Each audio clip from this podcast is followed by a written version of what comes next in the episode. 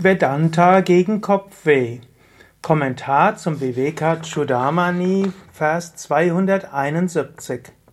Shankara schreibt: Loka vasanaya janto, shastra vasanaya picha, deha vasanaya jnanam, yathavanaiva jayate.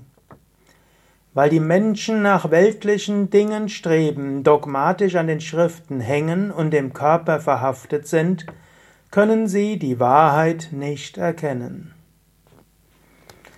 Er wiederholt hier immer wieder ähnliche Dinge. Die letzten Verse haben alle einen ähnlichen Inhalt und so will ich bei den nächsten Malen diese Grundaussagen von Vedanta besonders auslegen vor dem Hintergrund von speziellen Problemen. Angenommen, du hast Kopfweh. Was heißt dieser Vers für dich? Zunächst einmal, sei nicht an den Körper verhaftet. Angenommen, du hast Kopfweh, dann kannst du dir zunächst einmal sagen, ich bin nicht der Körper. Ob der Kopf weh tut oder nicht, ist nicht so erheblich. Der Körper ist mein Instrument, der Kopf ist mein Instrument. Kopfweh kommt, Kopfweh geht, nicht weiter tragisch. Viel Kopfweh entsteht ja dadurch, dass man sich Sorgen macht über das Kopfweh. Kopfweh ist eine Anpassungsreaktion des Körpers. Du brauchst dich darum nicht allzu sehr zu sorgen. Sei dir einfach bewusst, ich bin nicht der Körper, Kopfweh geht vorbei. Natürlich kannst du dann auch sagen, ich habe eine bestimmte Verantwortung für den Körper. Deshalb werde ich mich auch darum kümmern. Du könntest auch überlegen, Braucht der Körper etwas? War vielleicht meine Ernährung nicht besonders gut?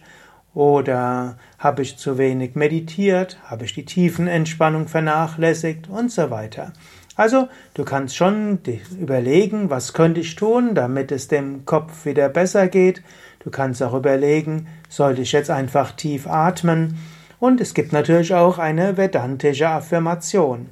Du kannst zum Beispiel sagen, der Oberfläche meines Geistes bemerke ich Kopfweh, aber ich bin nicht der Kopf, ich bin nicht der Körper.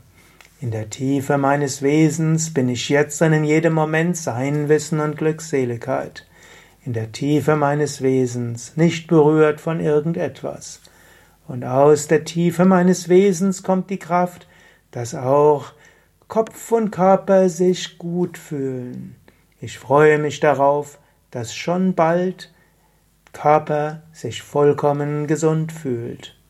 Jetzt momentan tut Kopfweh, aber ich selbst bin sein Wissen und Glückseligkeit, und aus der Tiefe meines Selbst kommt Entspannung und Freude, die mein ganzes Wesen durchdringt. Das ist ein Beispiel, wie du Vedanta auch praktisch verwenden kannst. Du kannst, wenn du erstmal bewusst bist, ich bin nicht der Körper, dann kannst du auch auf Körper besser einwirken. Solange du dich mit dem Körper identifizierst, ist es schwierig, etwas zu ändern. Sei dir bewusst, ich bin nicht der Körper. Und dann ohne allzu große Sorge, so ähnlich wie wenn ein Blumentopf irgendwo vielleicht äh, umgefallen ist und ihn wieder nach einem Sturm wieder gerade hinstellen willst, ist nicht weiter tragisch. Sehr ähnlich, wenn irgendwas mit deinem Körper passiert, ist nicht weiter tragisch. Kümmere dich ein bisschen drum und alles ist in Ordnung.